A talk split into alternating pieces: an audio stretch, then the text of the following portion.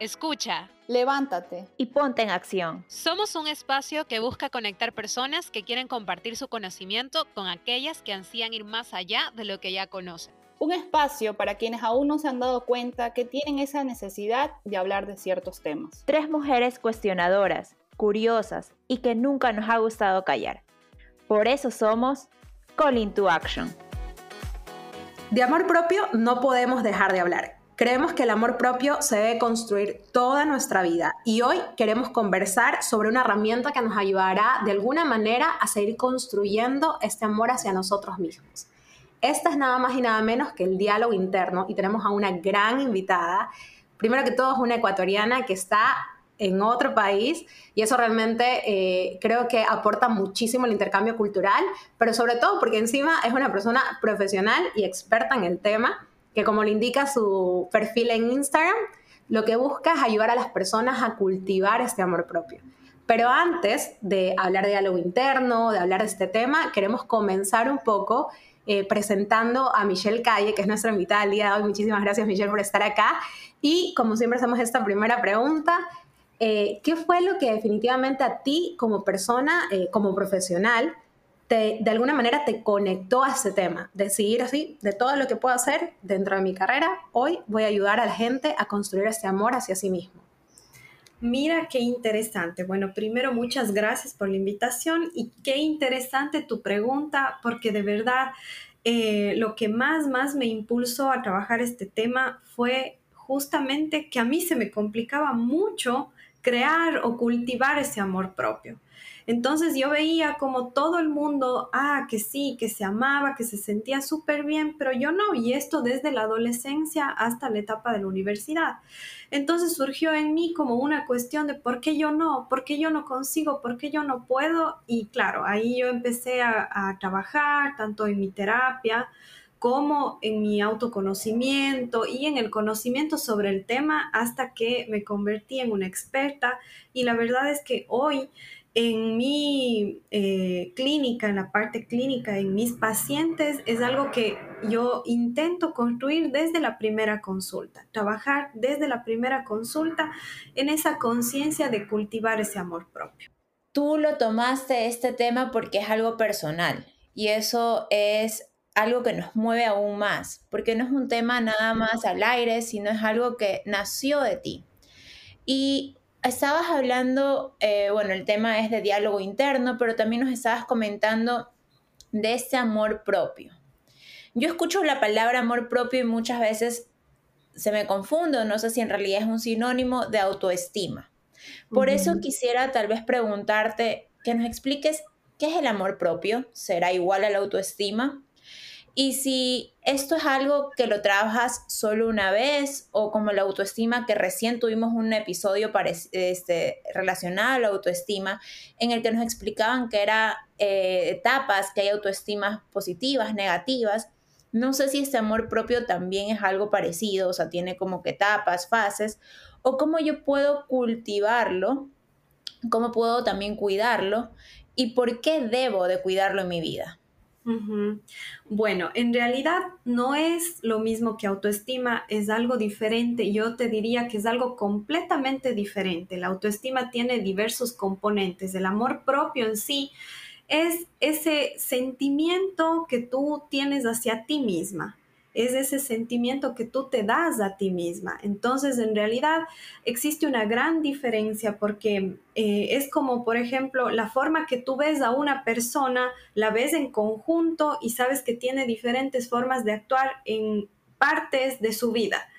Pero eso no tiene nada que ver con el afecto que tú tienes a esa persona. Esa persona puede ser un ingeniero, un arquitecto, trabajar en la oficina, puede trabajar en cualquier otro lugar. Tú sabes lo que es y es el concepto que tú tienes de esa persona, pero nada de eso influye en cuánto yo le quiero o cuánto yo no le quiero a esa persona, cuánto amor yo le tengo a esa persona. Entonces, no es igual, em, pero sí el amor propio es un componente muy, muy importante de una autoestima saludable. Entonces, por nada del mundo tiene que quedarse fuera o subestimarse en sí como, ah, no, el amor propio y tal, porque hoy en día hemos hablado tanto del amor propio que también a veces se confunde con muchas cosas. Hay que saber qué es el amor propio y qué no es del amor propio. Cuando yo digo que no es del amor propio, yo me estoy refiriendo un poquito a Em, ese tema de que hay algunas personas que piensan que o relacionan amor propio con egoísmo y en realidad no tiene nada que ver. El hecho de que nosotros nos enfoquemos en nosotros mismos es tan, pero tan importante y de alguna manera cuando uno se enfoca en uno mismo, cuando uno trabaja ese sentimiento por uno mismo, también trabaja su relación con el resto. Entonces, incluso me atrevería a decir que el amor propio nos vuelve muchísimo más empáticos, que es completamente lo contrario a ser egoístas. Y justamente eso que, que mencionas me parece súper importante, porque sí he visto personas que quieren hacernos sentir mal cuando queremos hacer algo por amor propio. Por ejemplo, eh, no, quiero ir, no quiero salir, quiero quedarme solo en casa porque me necesito ese tiempo, me time. Y otra persona es como que no, pero tenemos esa salida en familia o con amigos y dicen, pero tú siempre faltas, o sea, te hacen sentir tal vez un poco culpable de no darle ese tiempo a otra persona. Entonces uno tal vez deja de darse amor propio porque piensan que son egoístas.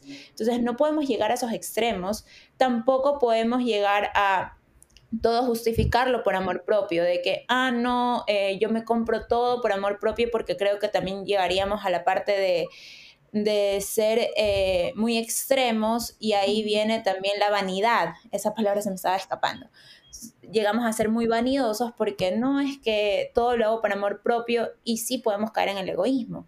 Entonces, ¿cómo podemos encontrar tal vez ese equilibrio? Mira, hay una cosa que es súper importante. Uno tiene que encontrar como su sentimiento base, su centro. De alguna manera lo que tú estás diciendo es tan, tan clave en todo esto del amor propio. ¿Por qué razón? Es como cuando uno tiene ese sentimiento al ir de compras.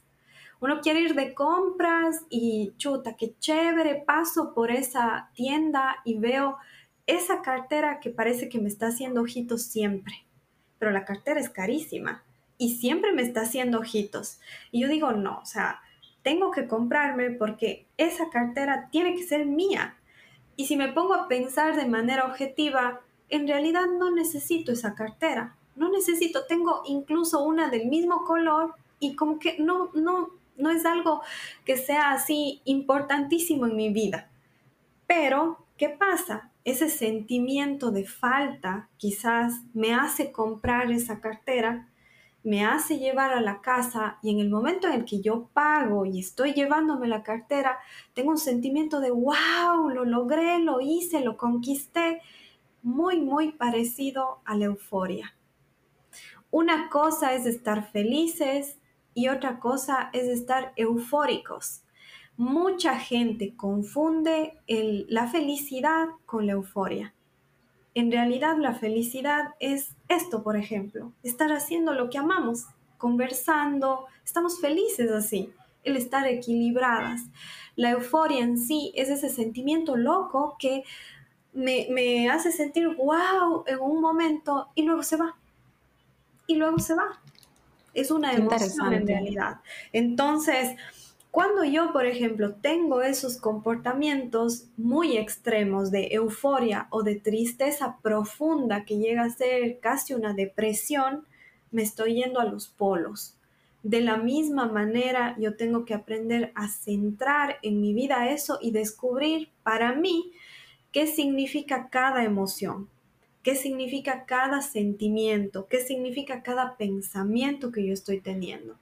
Esa es la manera de volver a mi centro, de ir a mi centro y obviamente que esto lo hacemos de qué forma? Con el autoconocimiento, porque si yo no me conozco, yo no voy a saber qué es eso en mí.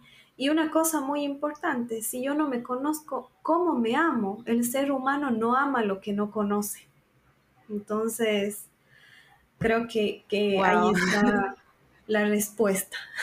Totalmente, es como, ¿sabes qué? O sea, justamente hablando, todo lo que tú dices es como un breve resumen de todos estos temas que hemos venido tocando a lo largo de, esta temporada, que ha sido eh, cómo cuidar tus, gestionar tus emociones, autoestima, ahora una herramienta nueva para cultivar el amor propio que ya lo vamos a tocar. Es súper loco saber y, también un poco como emocionante o que, que te lleva a reflexionar sobre, hay tanto que puedo trabajar en mí.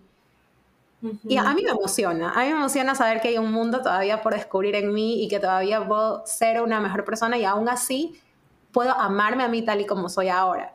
Y justamente hablando de amor propio, igual un poco cerrando el tema del de, el egoísmo, en la medida que tú lo ibas comentando, y también Meli me acordaba de Arnold Ortiz, que fue uno de los invitados que tuvimos acá también, es un amigo de la casa y él nos decía que el amor propio no es egoísta en la medida en que, que en la medida en que nos amemos, también ese amor irradia felicidad o, seamos como un sol hacia las demás personas. O sea, eso es una manera como segura de darnos cuenta de si estamos siendo egoístas o realmente estamos creciendo en amor propio o cultivando este amor propio. Así que qué lindo todo esto y realmente creo que me alegra mucho lo que hemos hablado hasta el momento. Y bueno, para avanzar ya e introducirnos en el tema del diálogo interno, tengo que comentar que eh, como con Michelle de alguna manera nos contactamos fue porque justamente eh, en una agendita, en un planner que me regalaron por Navidad, amo escribir, creo que ya algunos lo saben porque comparto historias en el, en el podcast, en las redes sociales del podcast,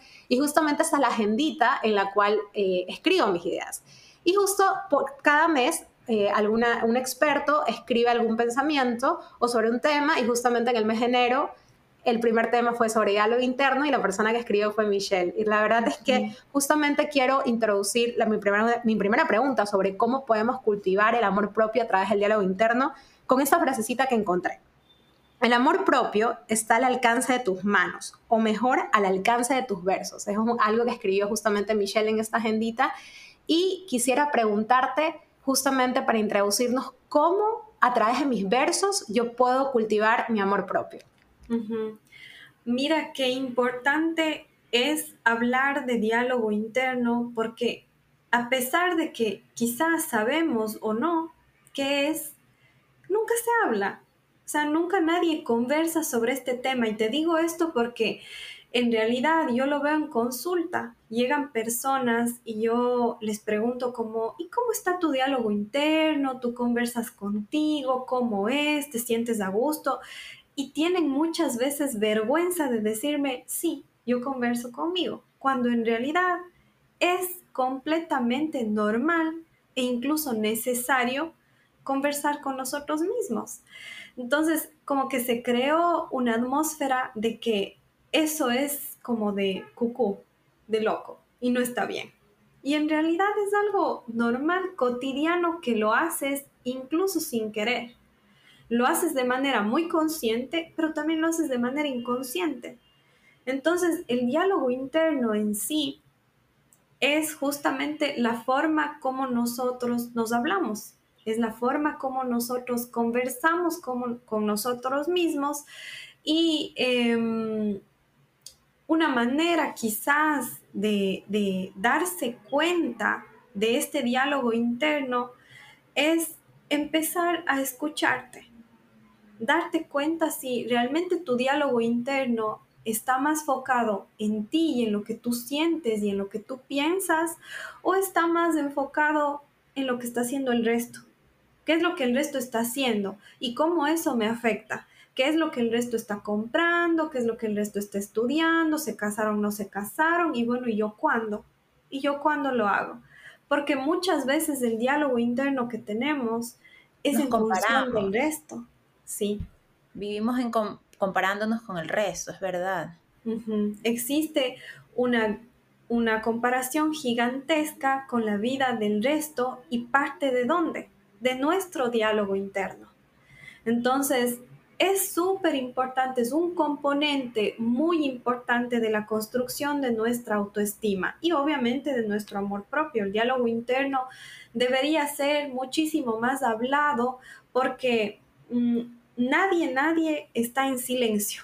Es decir, nadie está como con todos los pensamientos apagados que, no, yo no tengo ningún diálogo interno, ¿qué es eso? Con hablar, compararme, no, nunca, jamás. Eso no existe, es sano, es saludable, pero asimismo hay que saber eh, guiarlo, hay que saber manejarlo, porque si no se nos puede ir de las manos y entonces nos vemos en una situación en la que en lugar de favorecernos nos está haciendo daño.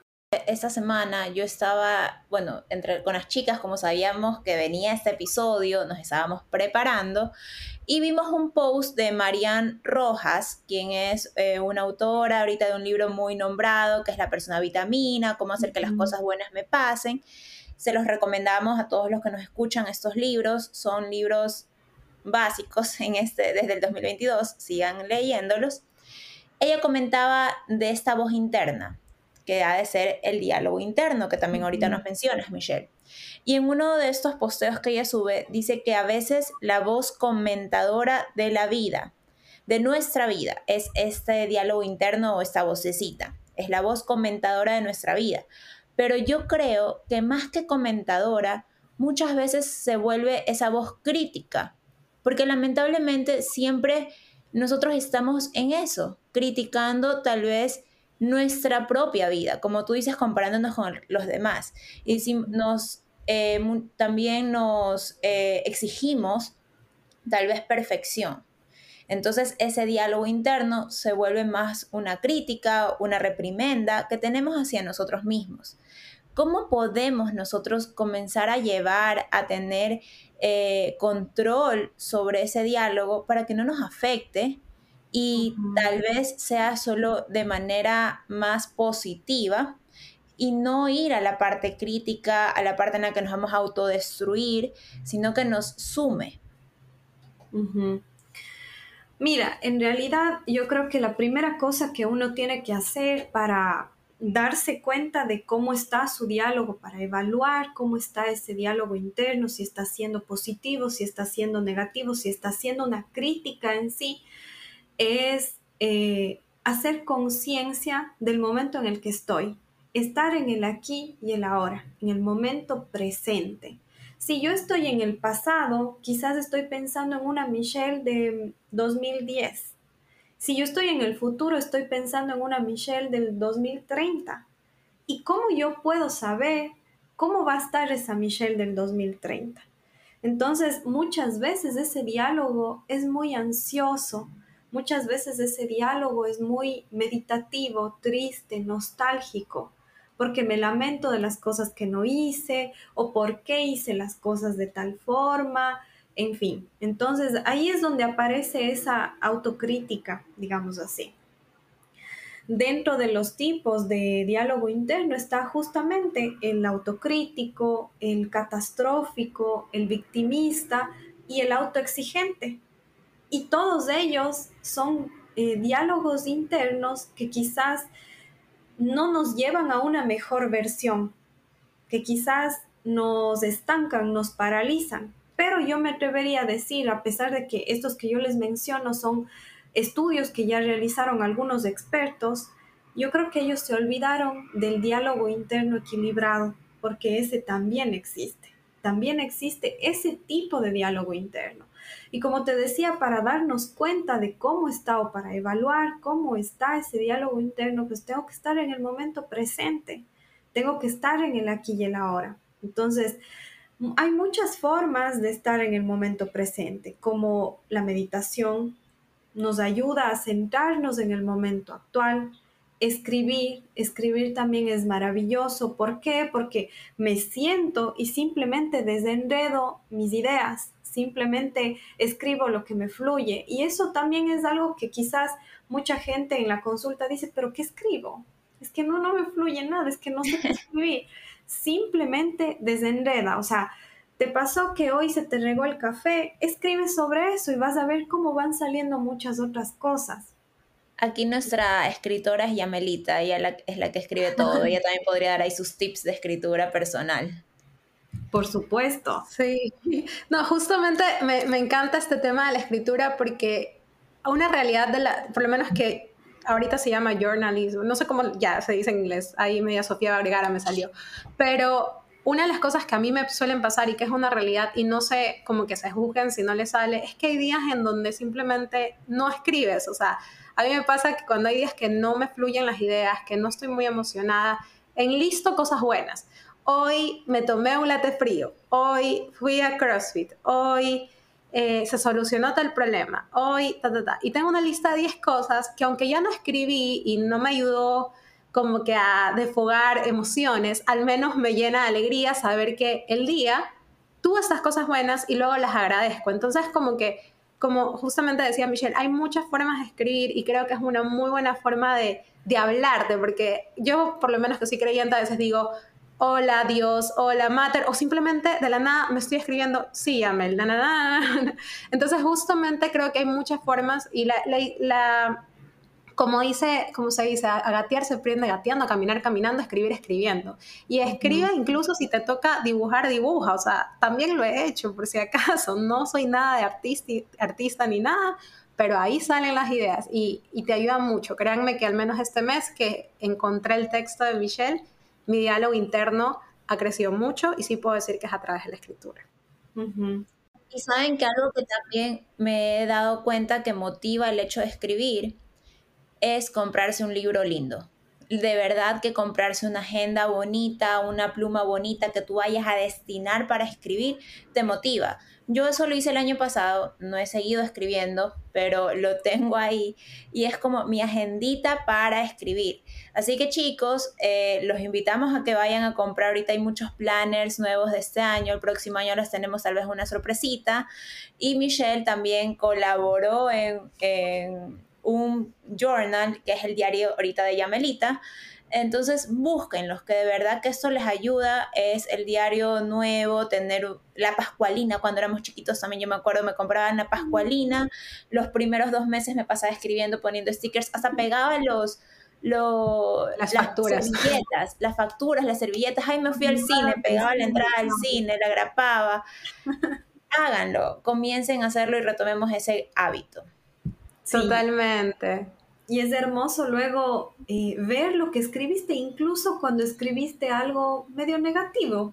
¿Por qué? Porque estás viendo cómo estabas en ese momento y ahora estás muchísimo mejor. Yo amo esos momentos negativos porque a mí me encanta leer de vez en cuando mis agendas anteriores, como que mis diarios anteriores. Me acuerdo que había uno de algún momento específico de mi vida que me acuerdo que hasta escribía llorando, así, la, o sea, era un show en ese momento. Ahora abro esa hoja cuando estoy triste y me muero de la risa, porque fue como que uno se da cuenta, no, por minimizar el sufrimiento del pasado, sino porque dices, bien, salí de ahí, o te ríes, o ya es parte de tu, de tu historia de vida. Entonces, definitivamente creo que ya aquí hemos dejado bastantes recomendaciones para para poder introducirnos al diálogo interno o fomentar nuestro diálogo interno. Y justamente también quería aprovechar eh, este episodio, Michelle, tú que eres súper pro en este tema de cultivar el amor propio, ¿qué otras herramientas, además de eh, fomentar de alguna manera mantener esta estabilidad del diálogo interno, podrías recomendarnos o podríamos eh, invitar a nuestros oyentes que de alguna manera tratemos de investigar para crecer en el amor propio. Mira, como te decía, el diálogo interno es fundamental, pero asimismo existen otras cosas muy importantes como por ejemplo la construcción de una autoestima saludable.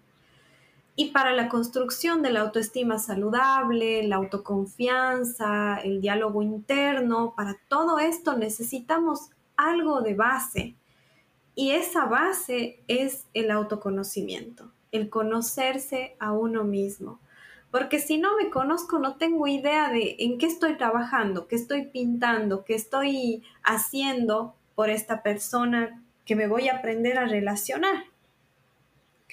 Yo creo que eh, este tema también trae consigo muchas otras cosas, como por ejemplo, si yo me conozco, si yo estoy intentando trabajar en mi autoestima, estoy tratando de mejorar esa autoestima y estoy tratando de mm, quizás eh, mejorar ese diálogo interno también, yo tengo que aprender a relacionarme conmigo.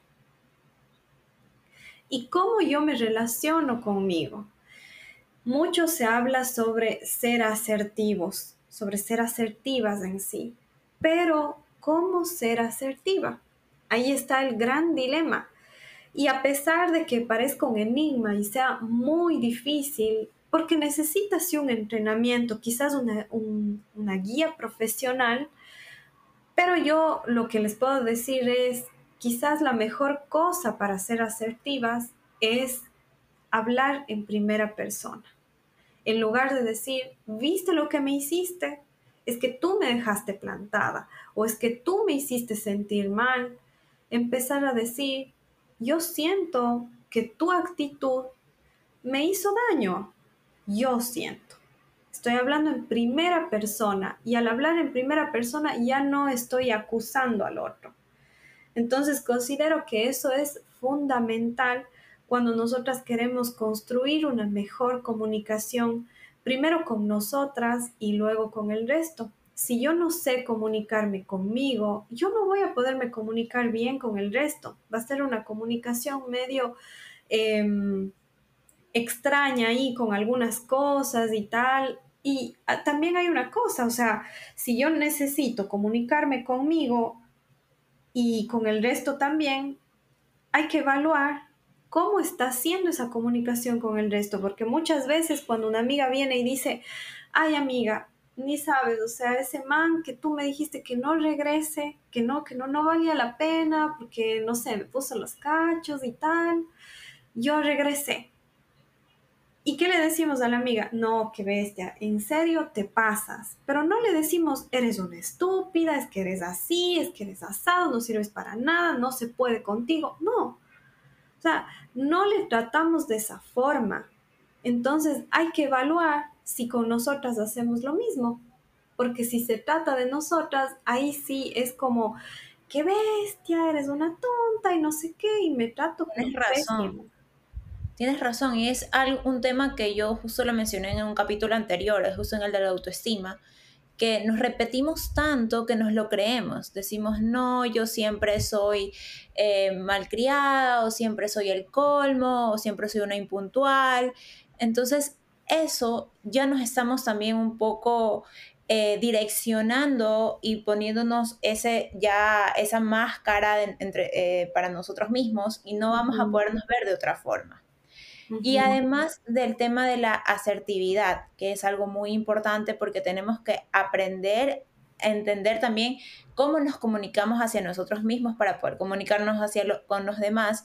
Y la forma en cómo nos comunicamos hacia nosotros tiene que ser real, no podemos tampoco inventarnos y ponerlo todo en negativo porque también nos victimizamos un poco.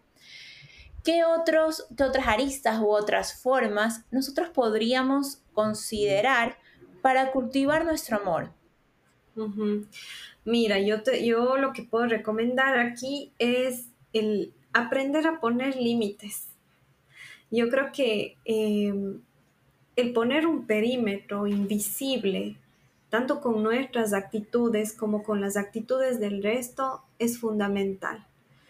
Creo yo firmemente que los límites son la mayor expresión de respeto hacia uno mismo y la mayor expresión de amor propio.